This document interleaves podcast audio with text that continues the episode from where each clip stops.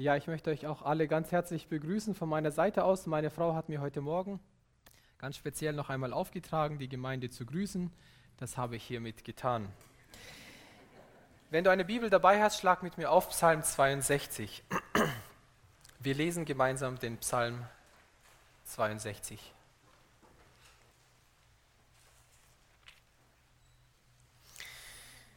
Dem Vorsänger für Jedutun, ein Psalm Davids. Nur auf Gott wartet still meine Seele, von ihm kommt meine Rettung. Nur er ist mein Fels und mein Heil, meine sichere Burg. Ich werde nicht allzu sehr wanken. Wie lange lauft ihr alle Sturm gegen einen Mann und wollt ihn zertrümmern wie eine überhängende Wand, eine rissige Mauer? Sie planen nur, ihn von seiner Höhe hinabzustoßen. Sie haben Wohlgefallen an Lüge, mit ihrem Mund segnen sie, aber im Herzen fluchen sie. Nur auf Gott wartet still meine Seele, denn von ihm kommt meine Hoffnung.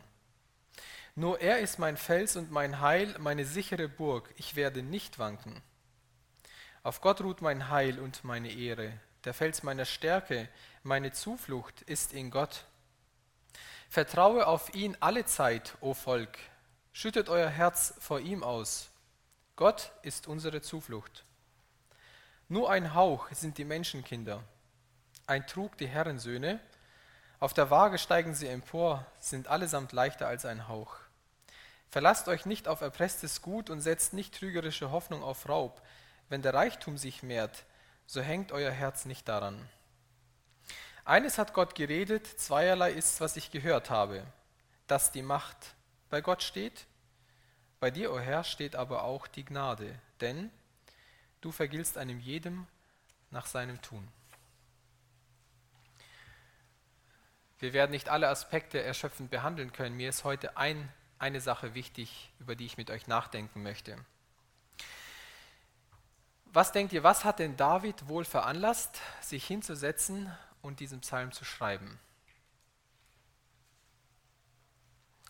Irgendetwas muss ihn dazu bewogen haben, sich hinzusetzen, sich Zeit zu nehmen, ein Stück Pergament aus Ziege und dann zu schreiben. Wenn wir Vers 4 und 5 lesen, dort erfahren wir die Antwort. Da heißt es, wie lange lauft ihr alle Sturm gegen einen Mann und wollt ihn zertrümmern wie eine überhängende Wand, eine rissige Mauer.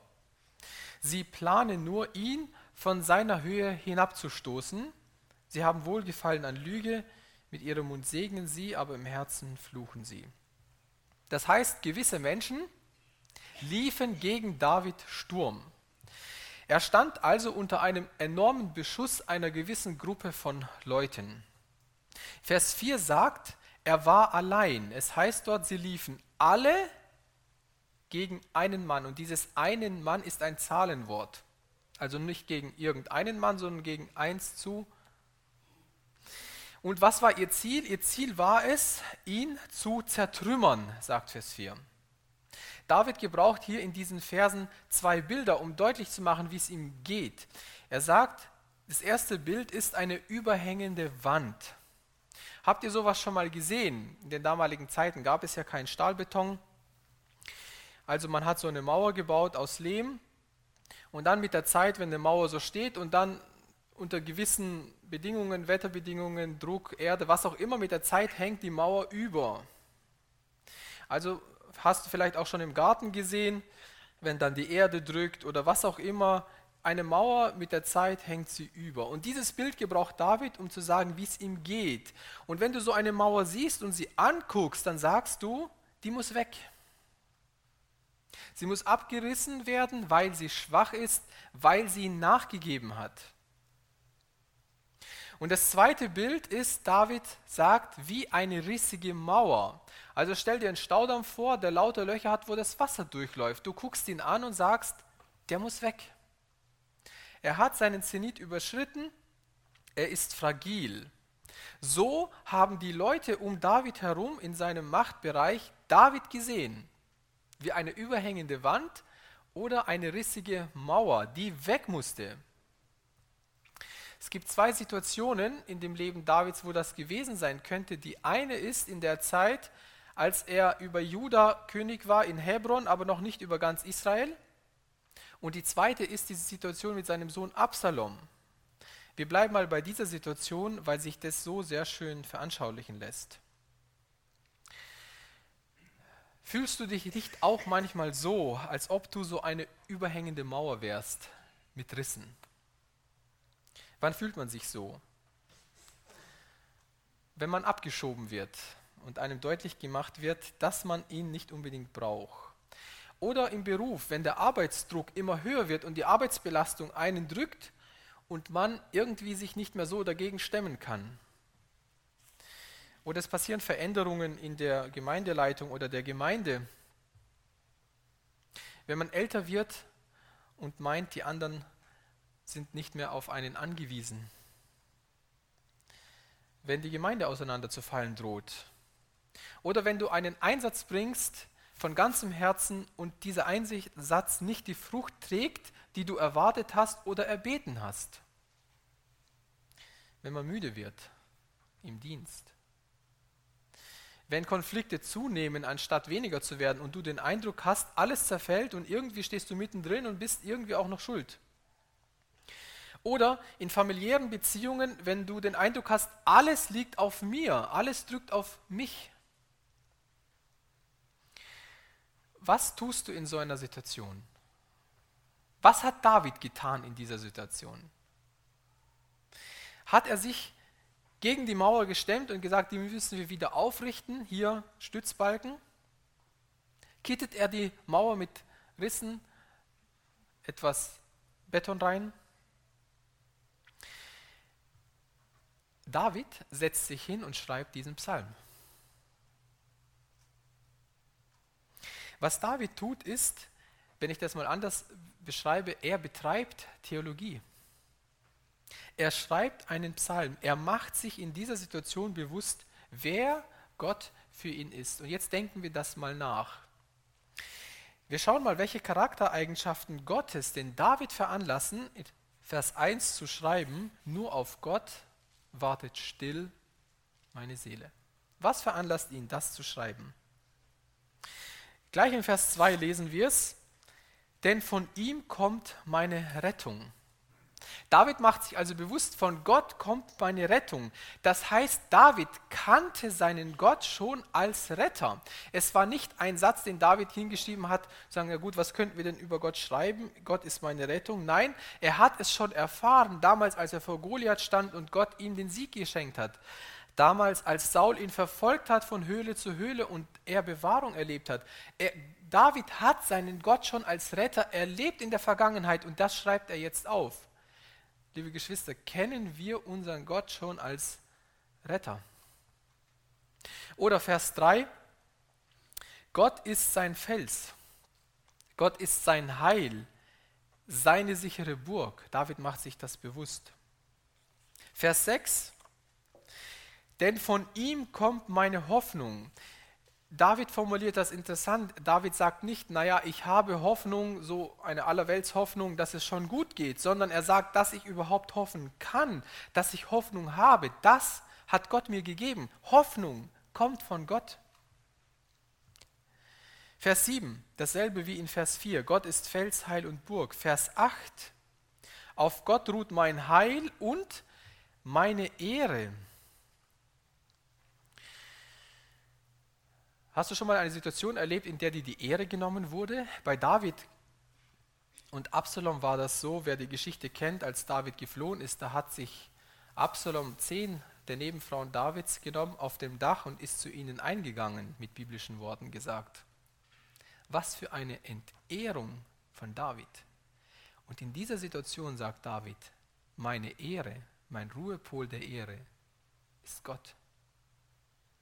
Was wir können uns das vorstellen, wie viele Geschwister, von denen wir vorher gehört haben, in Nordkorea, im Südsudan, in Somalia, in Afghanistan, in Arabien, Entehrung erleben in ihren Situationen. Vers 9, David macht sich bewusst, schüttet euer Herz vor ihm aus, also mit anderen Worten, Gott hört, wenn ich mein Herz vor ihm ausschütte. Vers 12, dass die Macht bei Gott steht. David macht sich bewusst, Gott hat die Macht. Er ist Herr, auch wenn alle gegen einen sind. Und Vers 13, Gott ist gnädig. Er vergilt jedem nach seinem Tun. Das finde ich ein, überhaupt eine sehr interessante Bemerkung, dass Gnade hier mit Vergeltung zusammengebracht wird. Wir haben oft so das Bild von Gnade, Augen zu und es wird alles gut. Oder biblisch Gnade, unverdient bekomme ich etwas, was mir nicht zusteht.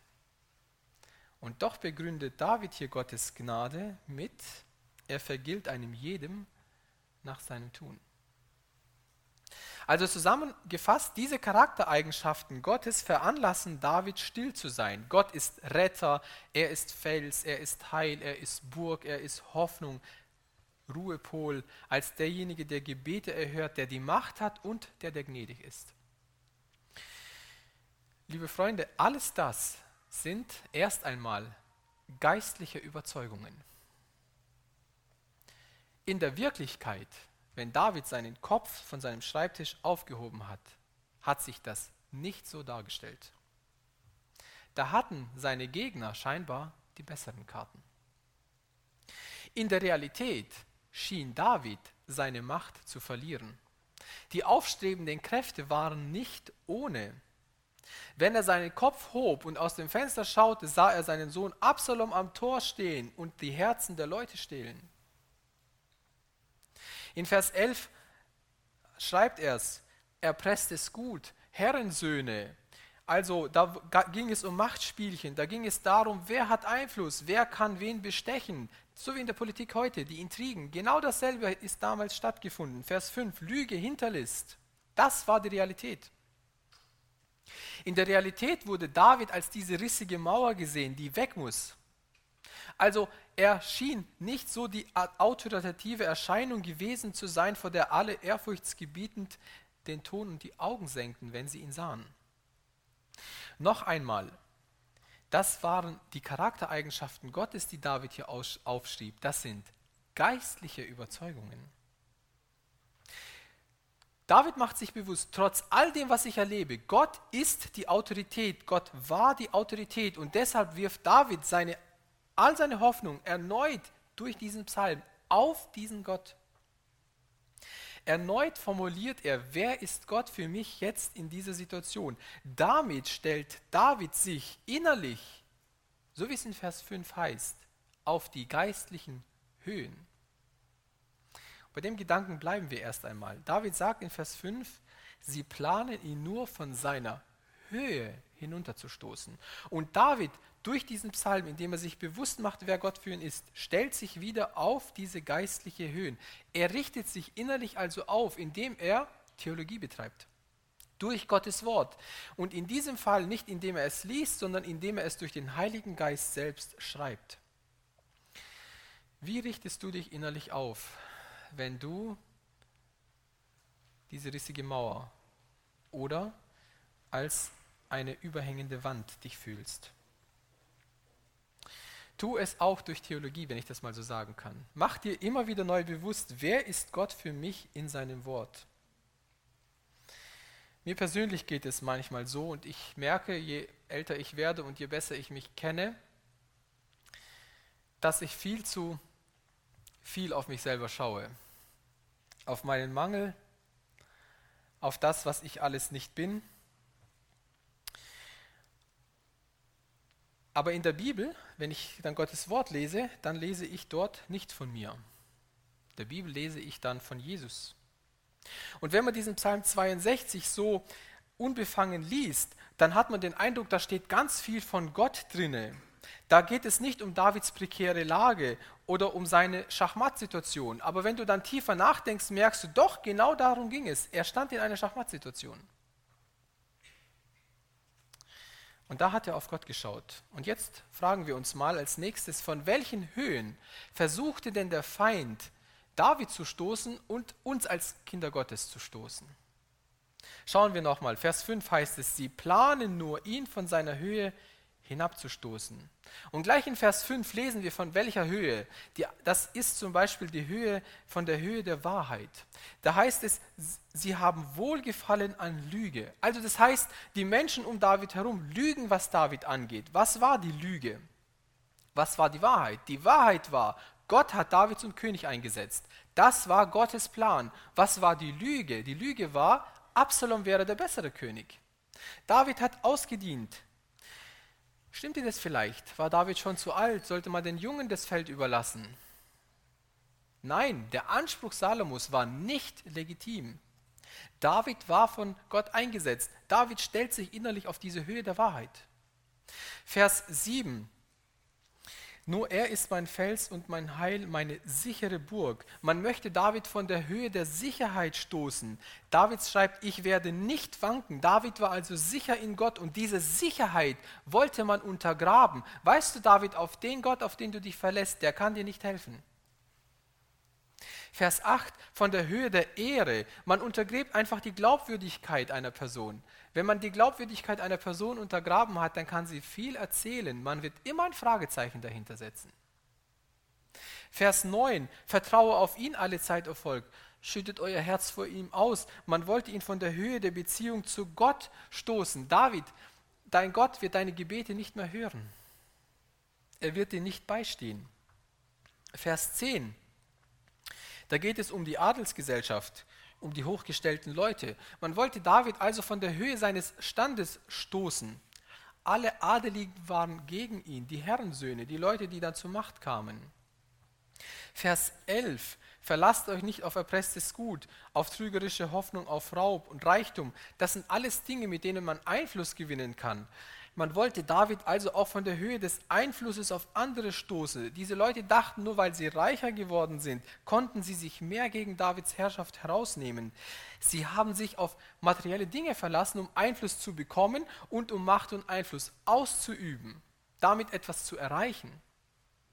Und Vers 12, man wollte ihn von der Höhe der Macht stoßen, von der Macht, die Gott ihm gegeben hat. Und doch wusste David, die Macht steht und kommt von Gott. Und Vers 13, von der Höhe der Gerechtigkeit. Und hier macht sich David bewusst, Gott vergilt einem jedem nach seinem Tun, den anderen, aber auch dem David. Also anders gesagt, gerecht leben hat Auswirkungen. Lass dich da nicht unsicher machen, auch in den Zeiten, wenn alle gegen dich sind. Also von der Höhe der Wahrheit, von der Höhe der Sicherheit, von der Höhe der Ehre, von der Höhe der Beziehung zu Gott von der Höhe des Einflusses, von der Höhe der Macht, von der Höhe der Gerechtigkeit. Da wollte man David herunterstoßen. Wisst ihr, liebe Freunde, wir wissen diese Dinge, wenn es uns gut geht. Schwierig wird es dann, das umzusetzen oder sich der Herausforderung zu stellen, wenn man gerade unten ist. Wenn alles in Ordnung ist, dann sehen wir das auch so. Ja, Gott hat die Macht, aber wenn gerade alles gegen einen drückt, wenn die Lebensmauer Risse bekommt, das dann zu sehen. Jetzt stellen wir uns mal die Frage, wann wurde dieser Psalm geschrieben? Als David oben war oder als David unten war? Und wenn wir mal auf die Grammatik schauen, dann merken wir, David befand sich gerade in der Situation. Schaut mal in Vers 2, da heißt es, auf Gott wartet, das ist eine Gegenwartsform. Vers 4, wie lang lauft ihr oder wollt ihn zertrümmern? Vers 5, sie planen Gegenwart. Sie haben Wohlgefallen an Lüge. Sie segnen, sie fluchen. Das ist die Gegenwartsform. David befand sich also gerade mittendrin.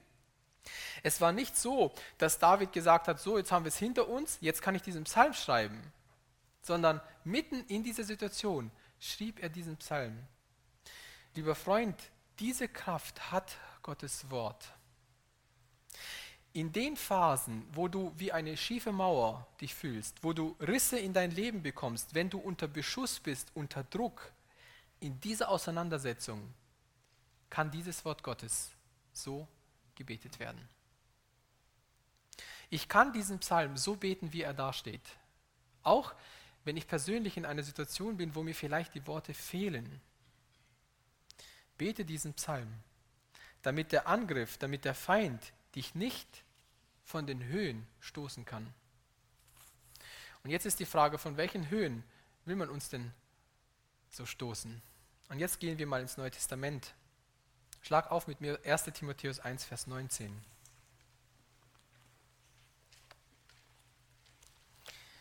1. Timotheus 1, Vers 19.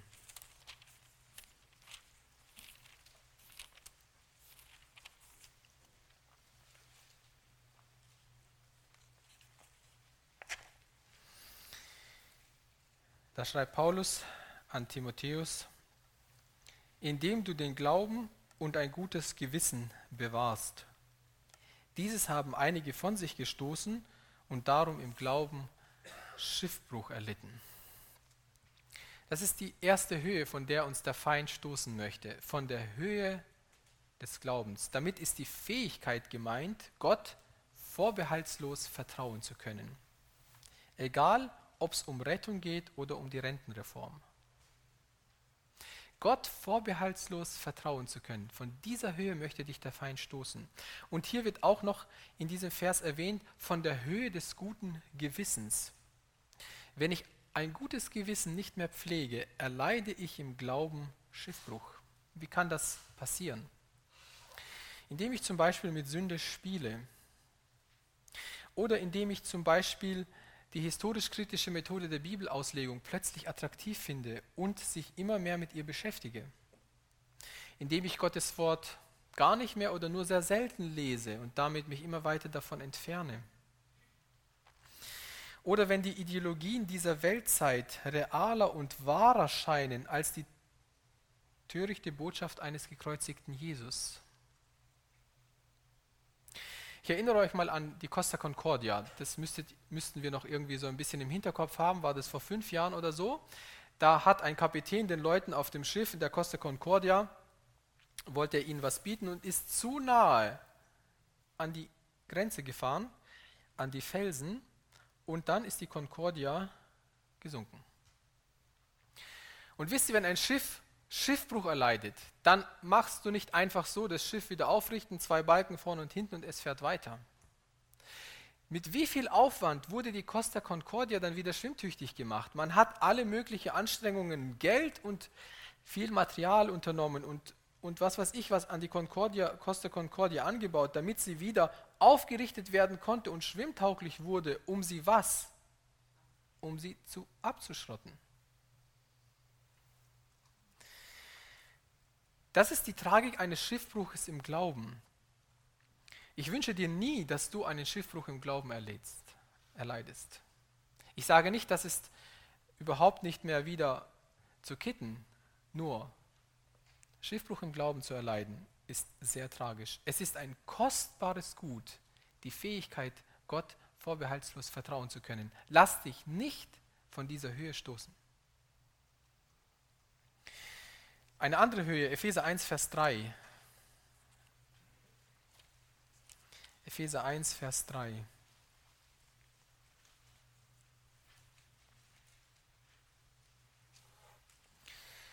So, jetzt bitte ich mal die Technik, mal gucken, ob das funktionieren wird. Dann. Epheser 1, Vers 3. Gepriesen sei der Gott und Vater unseres Herrn Jesus Christus, der uns gesegnet hat mit jedem geistlichen Segen in den himmlischen Regionen in Christus. Der Feind möchte uns von den geistlichen Höhen stoßen. Die Höhe der geistlichen Segnungen. Es sind in erster Linie, sagt Gottes Wort, geistliche Segnungen. Und was der Feind machen möchte, ist, dir und mir den Blick dafür zu verbauen, dass wir diese geistlichen Segnungen nicht mehr sehen, nicht mehr schätzen und geistliche Segnungen nicht mehr als erstrebenswert erachten. Wie macht es der Feind? Er macht es, indem er unseren Blick auf die irdischen Segnungen richtet.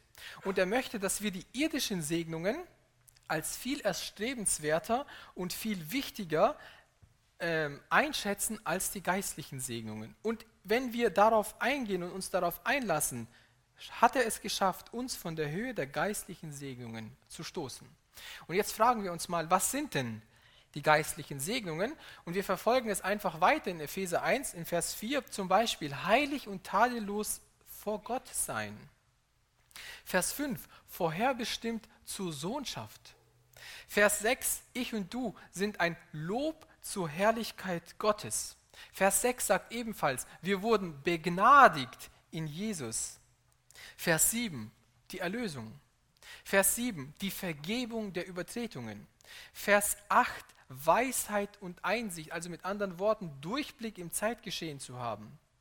Vers 9 und 10, das Geheimnis deines Willens zu erkennen. Also mit anderen Worten geht es in diesen Versen um die Gemeinde Gottes, zu der du und ich gehören. Und Vers 13, die größte, die Versiegelung mit dem Heiligen Geist.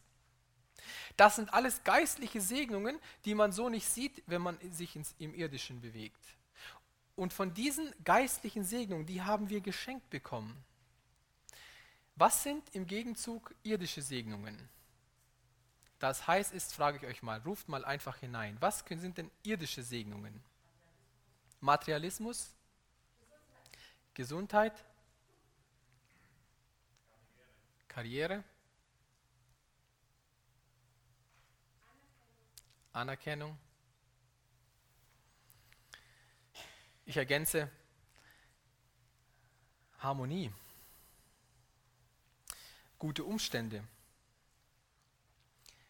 innere Ausgeglichenheit. Glaubt ihr, David war innerlich ausgeglichen in der Situation, wenn man sich einer gegen alle fühlt? Problemlosigkeit. Oder was unsere Generation so angeht, Optionen. Was soll ich tun? Entscheidungsfreiheit, finanzielle Unabhängigkeit, das Recht auf Glück, ein Ehepartner, eine Familie. Liebe Freunde, das sind alles irdische Segnungen. Und wisst ihr, was das die Herausforderung ist? Was der Feind macht, ist, dass er die geistlichen Segnungen und die irdischen Segnungen durcheinander bringt. Und wenn ich mich da durcheinander bringen lasse, dann gibt das, kann das in meinem Glauben zu Konfusion führen. Dass ich denke, naja, ist Gott hier gegen mich, weil ich das und das nicht habe? Ich möchte das mal veranschaulichen und jetzt hoffe ich, dass das funktioniert. Mal gucken. Ähm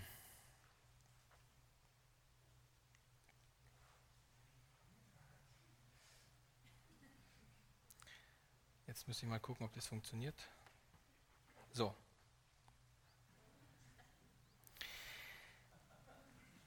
Was wir jetzt hier sehen, nennt man virtuelle Realität. Wenn wir also da oben hinstehen, durch das Bild meines iPads, dann sehe ich hier eine Waschmaschine. Ist sie da? Wenn ich sie dahin gucke, ist sie da. Wenn ich dahin gucke, ist sie nicht da. Das bedeutet, damit ich die Waschmaschine sehe, muss ich durch dieses Ding durchgucken. Dann kann ich sie sehen. Und wisst ihr, genau so ist das mit den geistlichen Segnungen, liebe Freunde. Du musst da durchgucken, damit du sie siehst. Wenn du nur um dich herum schaust und deine Lebensumstände nicht durch diese GR, durch die geistliche Realität siehst, dann kann es sein, dass du von der Höhe der geistlichen Segnungen gestoßen werden kannst und fällst. Wisst ihr, ich habe gedacht, vor allem diese geistlichen Segnungen, die sind schon sehr wichtig und relevant in unserem Leben jetzt. Aber weißt du, wenn du an der Schwelle der Ewigkeit stehst und dann plötzlich realisierst, dass du all das andere nicht mitnehmen kannst, dann kommt alles darauf an, dass du diese geistlichen Segnungen hast. Wenn du die irdischen Segnungen nicht, nicht mitnehmen kannst und die geistlichen Segnungen nicht hast, wohin willst du dann? Und deshalb lass dich nicht von der dritten geistlichen Höhe stoßen. Und das ist 1. Korinther 1, Vers 9.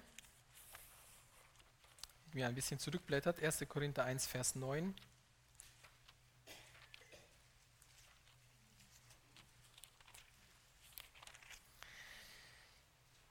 Da schreibt ebenfalls Paulus, Gott ist treu, durch den ihr berufen seid zur Gemeinschaft mit seinem Sohn Jesus Christus, unserem Herrn. Lass dich nicht von der Höhe der Gemeinschaft mit Gott stoßen. Das ist die Höhe, die am allermeisten angegriffen wird. Weil immer dann, wenn du dich auf dieser Höhe befindest, siehst du nämlich alle geistlichen Segnungen. und kannst deine Lebensrealität, deine Lebenswirklichkeit, deine Lebensumstände durch diese geistliche Brille sehen. Wenn du dich aber von der Höhe der Gemeinschaft mit Gott stoßen wirst, stoßen lässt, dann kann es zum Schiffbruch kommen. Deshalb lass dich nicht von dieser Höhe herunterstoßen. Und das war der Gedanke, den ich euch heute Morgen mitgeben möchte. David hat sich in dieser Situation, in der er sich befunden hat, hingesetzt und hat sich bewusst gemacht, wer ist Gott für mich? Von welchen Höhen darf ich mich nicht stoßen lassen, auch wenn alles anders aussieht? Lass dich nicht von der Höhe des Glaubens stoßen, von der Fähigkeit, Gott vorbehaltslos zu vertrauen, von der Höhe des guten Gewissens, von, den, von der Höhe der geistlichen Segnungen und von der Höhe der Gemeinschaft mit Gott. Amen. Ich möchte noch beten, wir neigen uns. Herr Jesus, wir beten dich an, weil du durch deinen Tod am Kreuz uns alles geschenkt hast, was wir zu einem Leben brauchen, hier und in der Ewigkeit. Wir wollen dir danken, dass du uns zu deinen Kindern gemacht hast, dass du uns alle unter dir als Haupt zusammengefasst hast in der Gemeinde. Danke für alle geistlichen Segnungen, die wir jetzt schon haben in dir. Und ich bete, dass wir diese geistlichen Segnungen immer auch vor Augen haben in unserem Alltag. Wir bitten dich, dass wir uns von diesen Höhen, auf die du uns gestellt hast, innerlich nicht herunterstoßen lassen und nicht durcheinander bringen lassen, in all dem, was uns begegnet oder was uns passiert. Danke, dass David uns das vorgelebt hat, indem er sich hingesetzt hat und einen Psalm geschrieben hat, indem er sich bewusst gemacht hat, wer du Gott für ihn bist in dieser Situation, als er sich wie eine rissige Mauer und eine überhängende Wand vorkam. Und danke, dass du heute derselbe Gott bist. Wir beten dich an und danken dir, dass du mit uns gehst. Amen.